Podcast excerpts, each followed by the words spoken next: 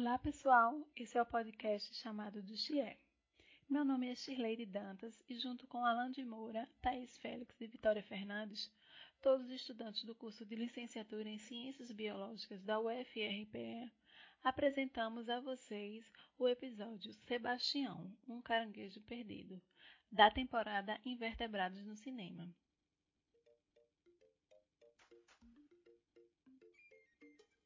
Vamos mergulhar no mundo da pequena sereia e se aventurar bastante com Sebastião, um caranguejo fiel escudeiro do rei Tritão e da nossa querida sereia Ariel. O filme A Pequena Sereia dos estúdios Disney estreou no dia 15 de dezembro de 1989. Foi ganhador de vários prêmios, até mesmo do Oscar de melhor canção com Run the Sea, que é interpretada por nosso caranguejo Sebastião, um dos principais protagonistas. A produção tentou retratar, isso não quer dizer que conseguiram, os animais de forma assertiva e original. Para isso, um aquário foi montado no prédio da animação, onde os produtores frequentemente se reuniam para desenhar os diferentes tipos de animais. Fotos de pesquisa da National Geographic e livros de referência foram utilizados pelos animadores, mas pecaram em vários aspectos e acabaram retratando alguns animais de forma errônea, como o linguado, que é um peixe de hábito bentônico, ou seja, ele vive próximo ao fundo marinho, e do nosso crustáceo Sebastião, um caranguejo vermelho nativo da Austrália. Não se sabe ao certo onde a história se passa, mas há quem diga que pode ser na Dinamarca, onde o autor da obra original nasceu.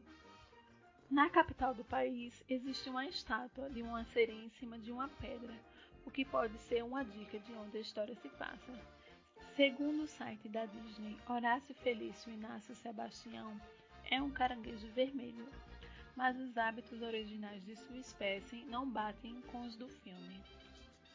O caranguejo vermelho, na verdade, caranguejo vermelho da ilha natal, com o nome científico de Gercarcoidea natalis, é uma das 14 espécies de caranguejos encontrados na ilha natal. É uma espécie endêmica única que só existe apenas na ilha natal, que fica na Austrália. Ele realiza uma das maiores migrações do mundo. Estima que 120 milhões desses caranguejos vermelhos vivam por toda a ilha. A cor comum é o vermelho brilhante, mas existem espécies laranjas e mais raramente alguns de cor púrpura. São caranguejos grandes, com carapaça de um adulto podendo medir 11 centímetros de diâmetro e 12 centímetros de comprimento. Os machos crescem mais que as fêmeas. Enquanto as fêmeas têm um abdômen muito mais amplo, os machos geralmente têm as garras maiores. E estes caranguejos crescem lentamente, atingindo cerca de 4 centímetros de largura da carapaça após 4 a 5 anos, período em que atingem também a maturidade sexual e começam a participar das migrações para a reprodução.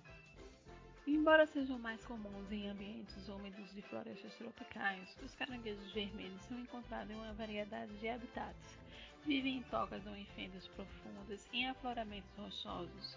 Cada toca é habitada por um único animal, e fora da época da reprodução, os caranguejos vermelhos são solitários e não toleram intrusos em suas tocas. São animais de hábitos diurnos. Preferem manter-se em à sombra, pois podem desidratar muito facilmente quando expostos ao sol. A viagem anual está intrinsecamente ligada ao ciclo lunar.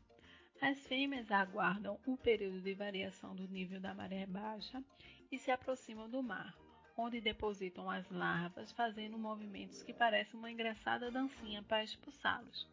Este fator é tão importante que, se o clima atrasa a migração dos caranguejos, eles simplesmente adiam a reprodução para o próximo mês lunar.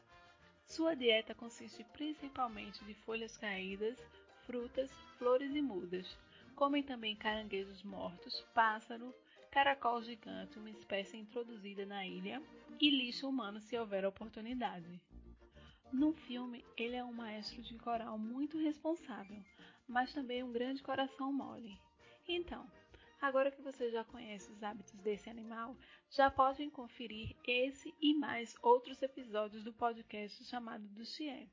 Agradecemos a quem acompanhou até aqui, obrigada e até o próximo episódio.